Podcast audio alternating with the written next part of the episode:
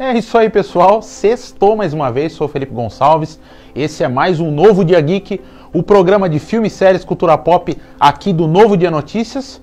Vai rodar a vinheta, eu vou voltar contar para vocês tudo que está chegando esse final de semana e um caminhão de novidades aí.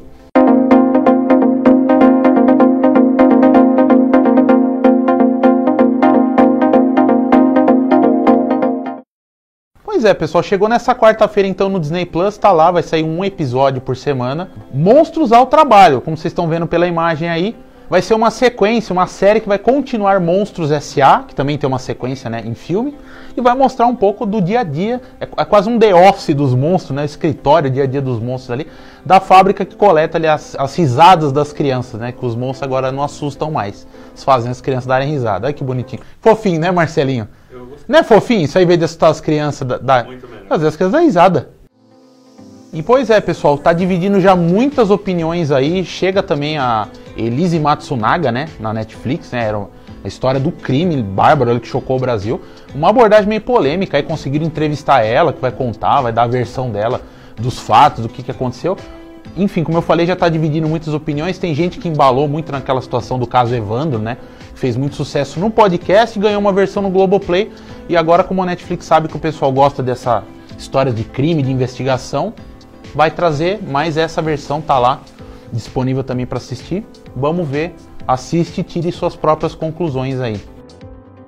Pois é, não poderia deixar de comentar também, deixo aqui a, a singela homenagem, né, ao Richard Donner, que é um dos nomes mais importantes aí para Hollywood, para a cultura pop, Faleceu então aos 91 anos, diretor responsável aí por filmes como Os Goonies, Máquina Mortífera, Feitiço de Áquila e, obviamente, o cara que fez todo mundo acreditar que o homem poderia voar é o diretor do Superman com Christopher Reeve, lá o filme de 1978. Deixou seu legado, não preciso falar mais nada, o cara é importante pra caramba.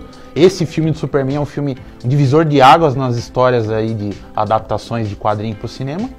Nos deixou, mas jamais será esquecido. E também chega na Netflix aí completando, né, trazendo a segunda parte de três partes, né, uma trilogia de terror que a Netflix investiu aí. Rua do Medo agora, 1978, né, como eu falei, vai contar uma outra história sucedendo o filme anterior, que é o Rua do Medo 1994. E semana que vem chega Rua do Medo 1666. Vai voltar mais no tempo ainda para contar uma outra história. Vocês gostam de terror? Estão curtindo essa pegada de terror mais adolescente que a Netflix está fazendo?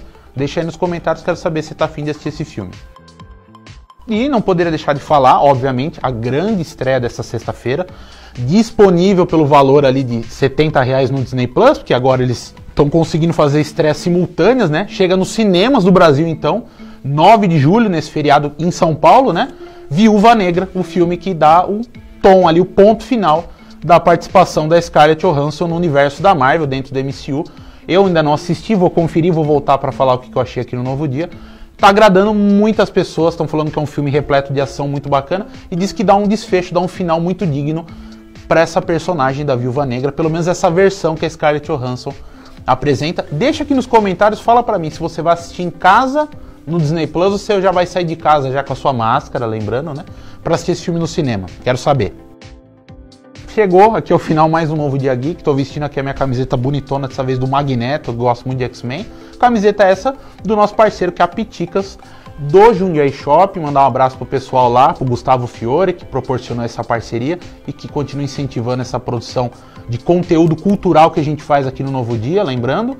E não deixa de se inscrever no canal do YouTube, que é youtube.com/barra Novo Dia TV, e segue o Novo Dia nas redes sociais. Um abraço para vocês, sou Felipe Gonçalves. Um ótimo final de semana e um bom descanso para todos nós.